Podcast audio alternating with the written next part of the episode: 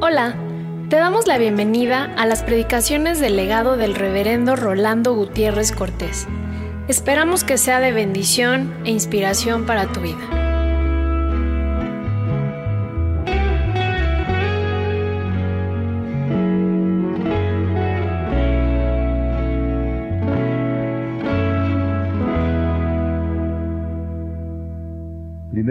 De Samuel, capítulo 17. Los filisteos juntaron sus ejércitos para la guerra y se congregaron en Soco, que es de Judá, y acamparon entre Soco y Aseca, Egefes Damín. También Saúl y los hombres de Israel se juntaron y acamparon en el valle de Ela y se pusieron en orden de batalla contra los filisteos. Y los filisteos estaban sobre un monte a un lado, e Israel estaba sobre otro monte al otro lado, y el valle entre ellos. Salió entonces del campamento de los filisteos un paladín, el cual se llamaba Goliat de Gat, y tenía de altura seis codos y un palmo. Y traía un casco de bronce en su cabeza, llevaba una cota de malla, y era el peso de la cota cinco mil ciclos de bronce. Sobre sus piernas traía grebas de bronce y jabalina de bronce entre sus hombros. El asta de su lanza era como un rodillo de telar y tenía el hierro de su lanza seiscientos ciclos de hierro e iba su escudero delante de él. Y se paró y dio voces a los escuadrones de Israel diciéndoles, ¿para qué os habéis puesto en orden de batalla? ¿No soy yo el filisteo y vosotros los siervos de Saúl? Escoged entre vosotros un hombre que venga contra mí. Si él pudiere pelear conmigo y me venciere, nosotros seremos vuestros siervos. Y si yo pudiere más que él y lo venciere, vosotros seréis nuestros siervos, y nos serviréis. Y añadió el filisteo, hoy yo he desafiado al campamento de Israel, dadme un hombre que pelee conmigo. Grabarse en el corazón para elevarlo como una oración de confianza el que Dios libra a sus siervos de los enemigos, es algo que debemos hacer todos como cristianos. Especialmente en estos momentos cuando hemos aprendido a darnos cuenta que hay enemigos que nos atacan físicamente para acabar con nuestra existencia moralmente para desmoronarnos en nuestro espíritu de lucha, espiritualmente para lanzarnos a la suerte del infierno. Y es bueno que oremos con seguridad y confianza que Dios libra a sus siervos de los enemigos, no solamente en lo personal, en lo familiar, sino como pueblo suyo, como naciones. Las acechanzas del diablo son múltiples, pero no solamente son múltiples, sino también sutiles. A veces a duras penas se pueden detectar. Cuando el diablo acecha, tiende a confundir las mentes cuando el diablo acecha, tiende a perturbar los sentimientos. Cuando el diablo acecha, tiende a debilitar la voluntad, porque siempre pretende convertir a los hombres en siervos de su propio pecado. al diablo hay que tenerle como el enemigo número uno de Dios y de su poder en Jesucristo nuestro Señor actuando en nuestras propias vidas. Hay que identificarlo y hay que resistirlo, seguro de que cuando lo resistimos, como la palabra lo indica, Él huye de nosotros. Porque como les he dicho, hasta delicado es el diablo. No le gusta que lo resistamos. Pues aprovechándonos de su delicadeza sutil, hay que resistir. Porque la palabra del Señor se va a cumplir. Va a huir de nosotros. La soberbia obscurece el entendimiento para no aceptar que alguno otro pueda tener una mejor razón que la nuestra. Y nos sentimos y nos creemos los que podemos pensar mejor. Y esa soberbia hay que atacarla. El diablo se puede meter en primera instancia a través de la soberbia, haciéndonos creer mejores que otros que razonan con nosotros. La soberbia endurece el sentimiento hasta inhibir la capacidad de perdonar. Y decimos, ¿por qué tengo que perdonarlo? La soberbia se reviste de orgullo, es más, hasta de amor propio.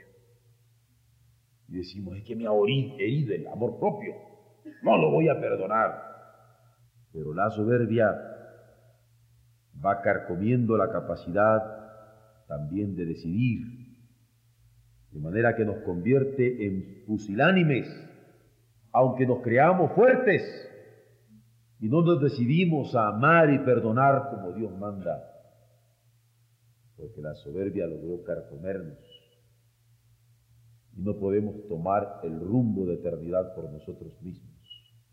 Qué peligro de dejarnos abatir por la soberbia esa acechanza del diablo que ataca a las personas y hay que estar atentos.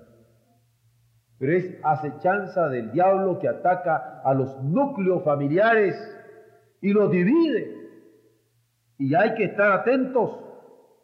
Las acechanzas del diablo atacan a los núcleos sociales donde nos desenvolvemos, escuelas y trabajos y compañerismos deportivos y hay que estar atentos.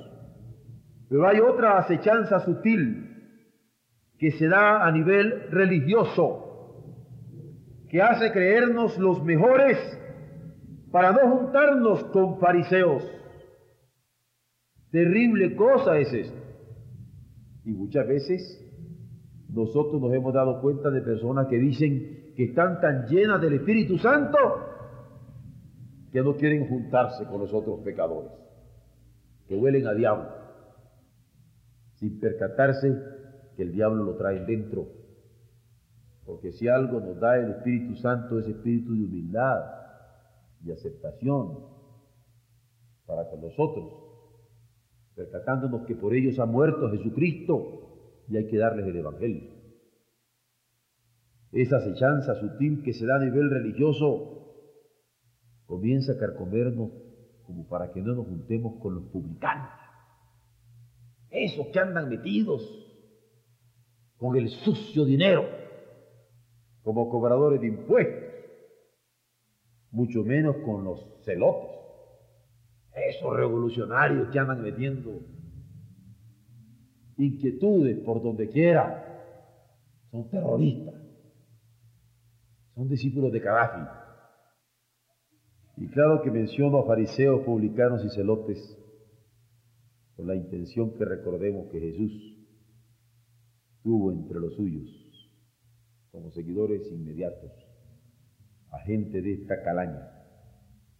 La historia está llena de luchas sangrientas por motivos religiosos, porque el diablo es sutil y se mete en nuestra religiosidad y ha ensangrentado a la humanidad moviéndonos a guerras, para tener la vida en menos y no interesarnos por la paz. ¿Y qué podríamos decir de las ciencias que minimizan al hombre, que ven en poco el convivio social y catalogan las creencias como supersticiones indignas de ser tomadas en cuenta. No nos equivoquemos. Cualquier enemigo del hombre, cualquier enemigo de la estructura familiar, cualquier enemigo del convivio social, cualquier enemigo de la paz y armonía en la humanidad, cualquier enemigo del progreso histórico para el bienestar del mundo, se constituye el enemigo de Dios. Porque Dios ama al hombre, ha instituido la familia, nos manda amarnos como hermanos, a ser pacificadores y comportarnos como ciudadanos de su reino. Él nos ha creado para vivir en santidad en lo personal, nos ha creado para vivir en santidad en cada una de nuestras relaciones familiares o sociales. Él nos ha dado sangre, vida, carne dignas de su origen, que están expuestas a estos principados déspotas, a estas potestades insanas de las cuales se ocupa Pablo cuando escribe a los hermanos de Éfeso. Llega a decir que nos ha expuesto a estos gobernadores codiciosos y huestes espirituales de maldad de las regiones celestes. ¿Cómo luchar contra estos enemigos de Dios? Porque Dios tiene enemigos. Y son enemigos que nos atacan en lo personal, en lo familiar, en lo social, en lo histórico, a nosotros como criaturas suyas.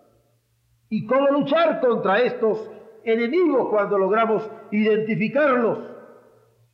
Pablo dice que la manera de hacerlo es vistiéndonos de la armadura de parte de Él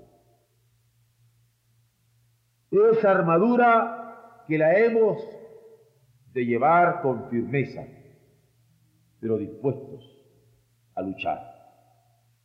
Armadura que no es para lucirse, sino para usarla.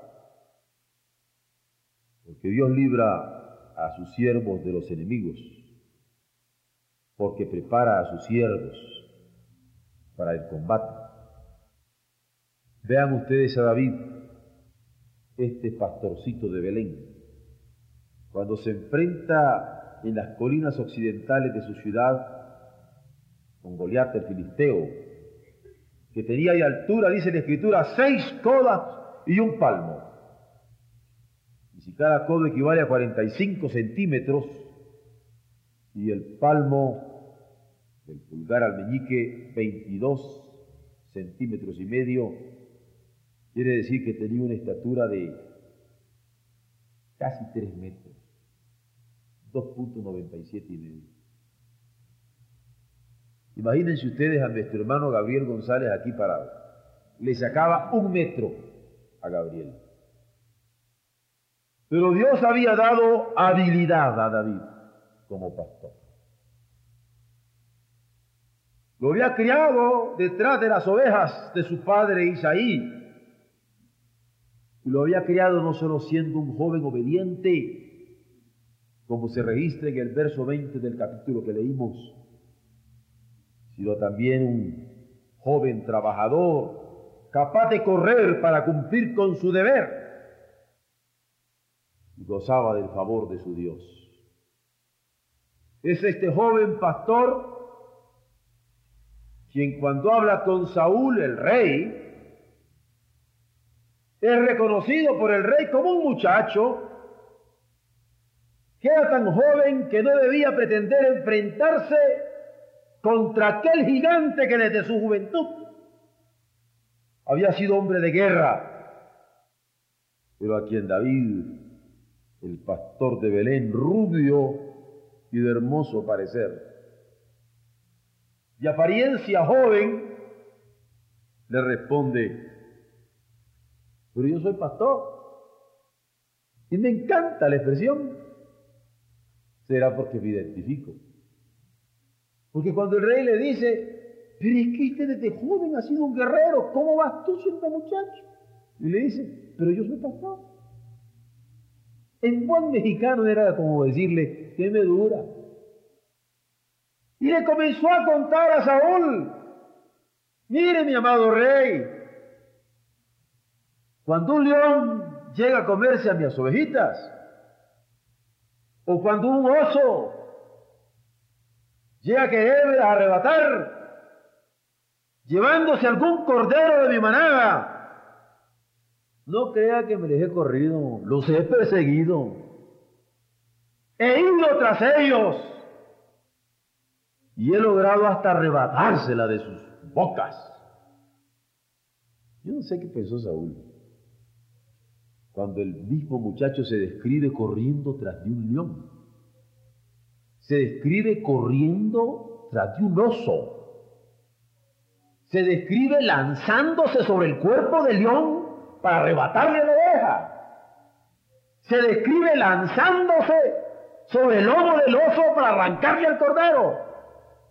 Y dice, y si se me pone al brinco y me quiere agarrar a mi corderito, lo que le agarro yo es la misma quijada y acabo por matarlo. Yo creo que Saúl se quedó tan sorprendido y tan impresionado que tuvo que darse por vencido y tenerle que decir a David, pues que Dios te acompañe. Así le dice, que Jehová vaya contigo.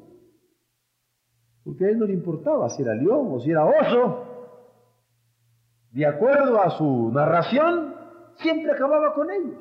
Tan cierto que estaba vivo. Y ni con racuño nos lo pintan. ¿Eh? Y esto es como se daban todavía las películas de vaqueros. Ahí estaba David.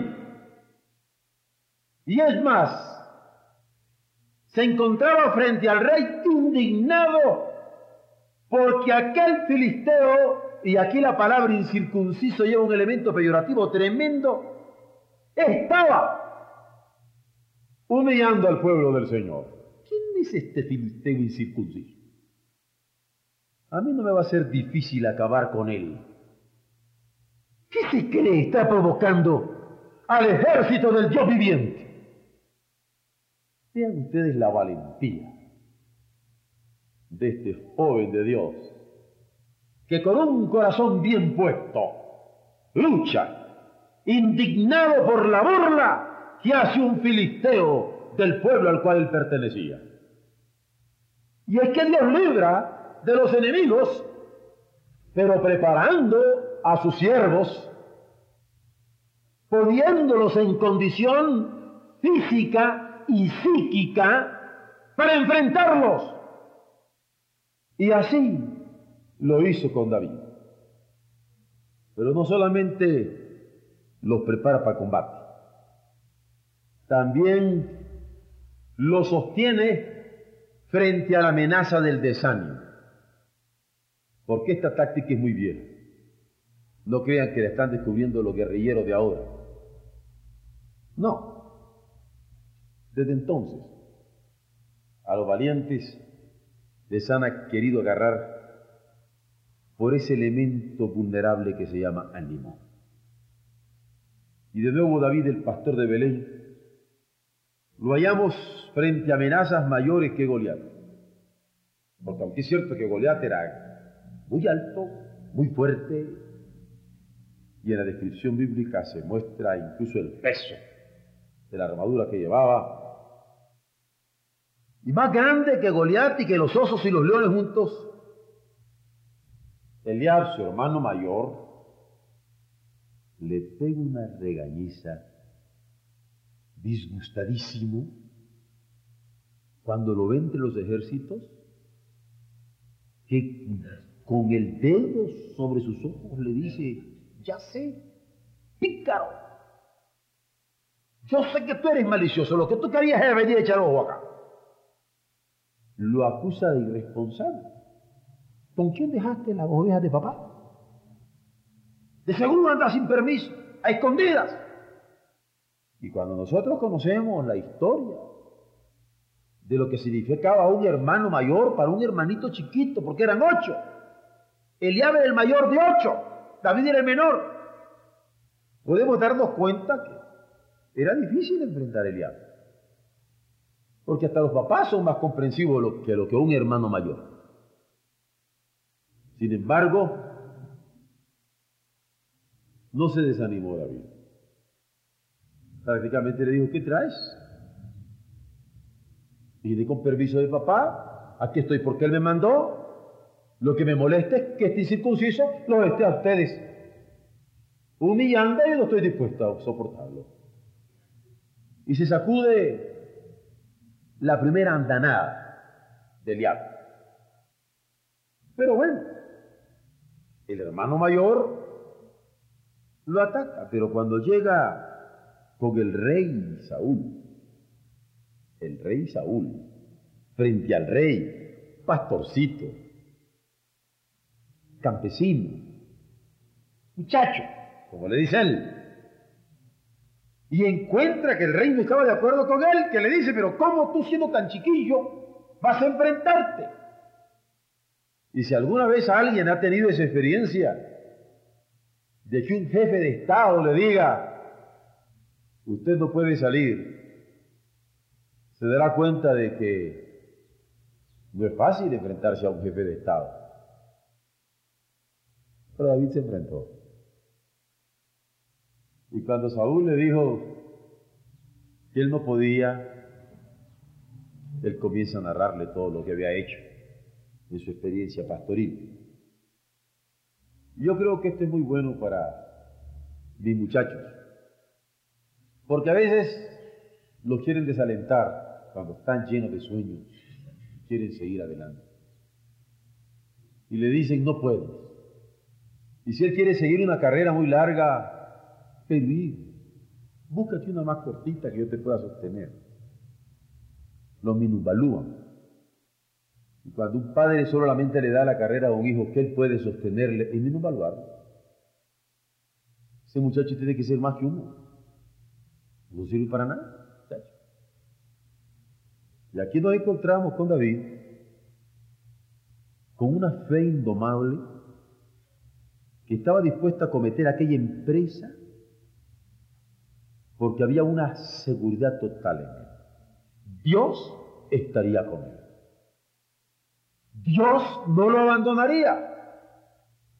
Dios le daría fuerza y habilidad necesaria en su momento. Yo creo que esto hay que examinarlo a fondo porque hay hondura en esta fe de David. Hay hondura en la fe de este pastorcito que además de enfrentarse con el hermano mayor y ahora con Saúl, estaba seguro que vencería al gigante Goliat. Es más, no solamente el ánimo lo tiene él, sino que tiene las agallas de decirles, no desmaye el corazón de ninguno. Que Emilio Castelar ni que Emilio Castelar, poniéndolo como prototipo de oradores que han llevado palabras para levantar ánimo a quienes les escuchan. Aquí tenemos un pastorcito que le dice directo, no desmaye el corazón de ninguno, porque este siervo irá y peleará contra el filisteo. ¿Qué diferencia hace una juventud que vislumbra sus triunfos en grande? Ayer tuve la oportunidad de hablar con unos seis jóvenes, no cristianos, en donde tristemente se sienten como maniatados porque sus jefes les tienen miedo. Los ponen a perforar tarjetas para que no se crean más de la cuenta. Porque les parece que les van a quitar la chamba. Y honestamente, y se lo dije, me duele por México. Porque necesitamos gente de edad madura que tenga la capacidad de llevar por delante a una juventud que quiere luchar. Si lo que andamos pidiendo limosna es de visión y de deseo de trabajo y de lucha, ellos no merecen ser jefes. Solo pueden estar atendiendo a taimados y tarados. Yo no quiero en manera alguna lastimar a alguien que sea taimado y tarado. No, no, no. No es cristiano. Hay que ayudar también al taimado y al tarado. Y también a estos jefes. Pero aquí encontramos a un David que vislumbra el triunfo en grande y no se deja batir por aquella amenaza mucho menos por el desánimo que quería impedirle salvar a su pueblo de las humillaciones de aquel gigante enemigo. Es el temple de acción pastoral que sustenta la Biblia. Es el temple que se requiere para inspirar a los siervos que urge para sacar la cara por su pueblo frente a la amenaza del desánimo y le sostiene con seguridad le sostiene con arrojo, le sostiene con valentía.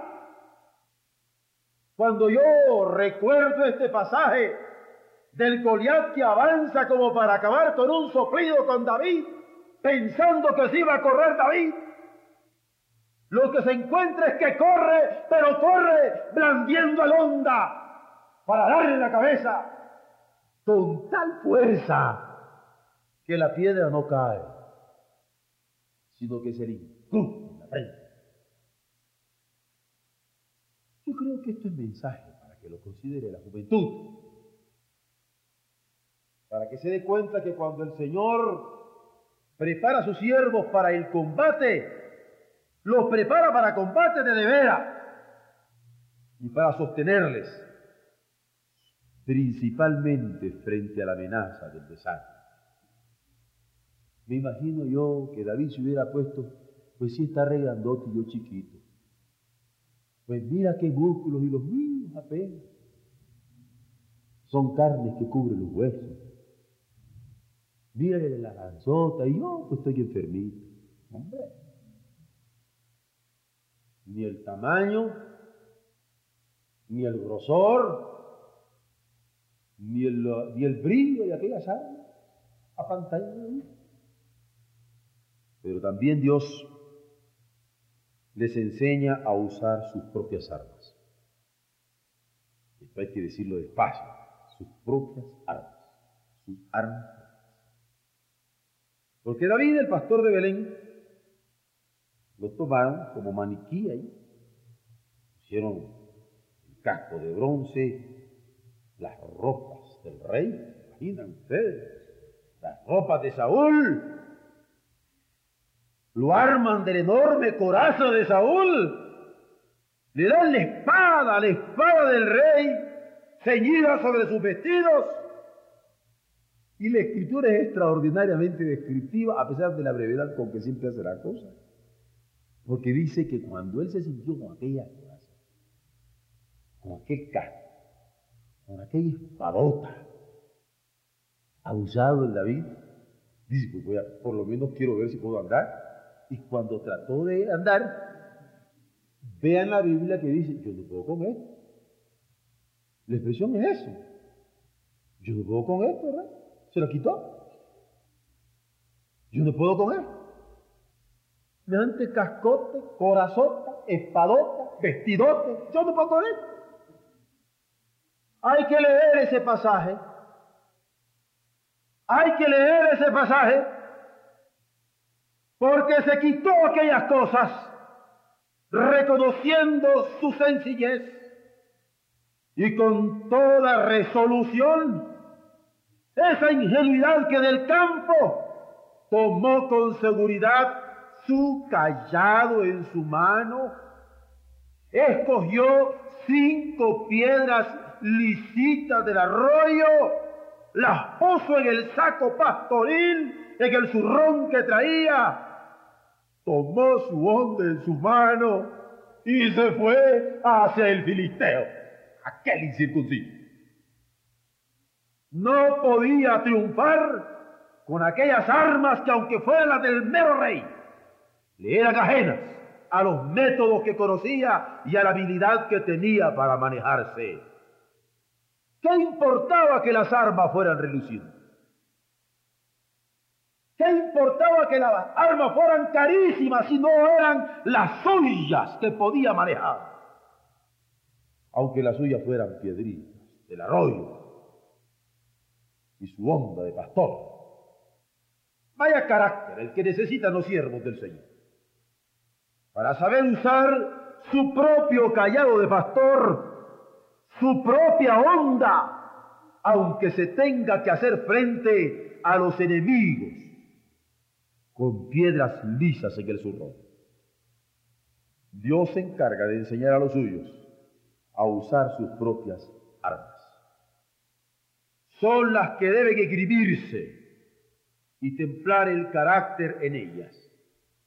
Son los elementos con los que el Señor libra a sus siervos de los enemigos que les toca enfrentar. Usan sus armas. Y cuando estamos hablando de que Dios libra a sus siervos de sus enemigos, usando sus propias armas, como quisiéramos estar comunicándole a pastores jóvenes que a veces dicen, ah, es que si yo tuviera las posibilidades del hermano tal, o las probabilidades del hermano cual, o los miembros del sultano, o los hermanos del Bengán, o los respaldos y el apoyo, o hablar a los idiomas tales y cuales, y no se dan cuenta que siempre comenzamos. ¿O ustedes creen que yo comencé andando en bicicleta? No, hombre, si uno se comienza gateando. Oye, yo no sé si alguno de nosotros está aquí que comenzó ya, manejando un avión. Y de gateando comienza a ser solito. Y de solito comienza a dar los primeros pasos. Y luego a correr y a sentir la seguridad. Y luego a caerse y a darse sus raspones. Muchacho. Aquí está este muchacho David. Para enseñarnos que Dios libra a sus siervos de sus enemigos, pero preparándolos para el combate.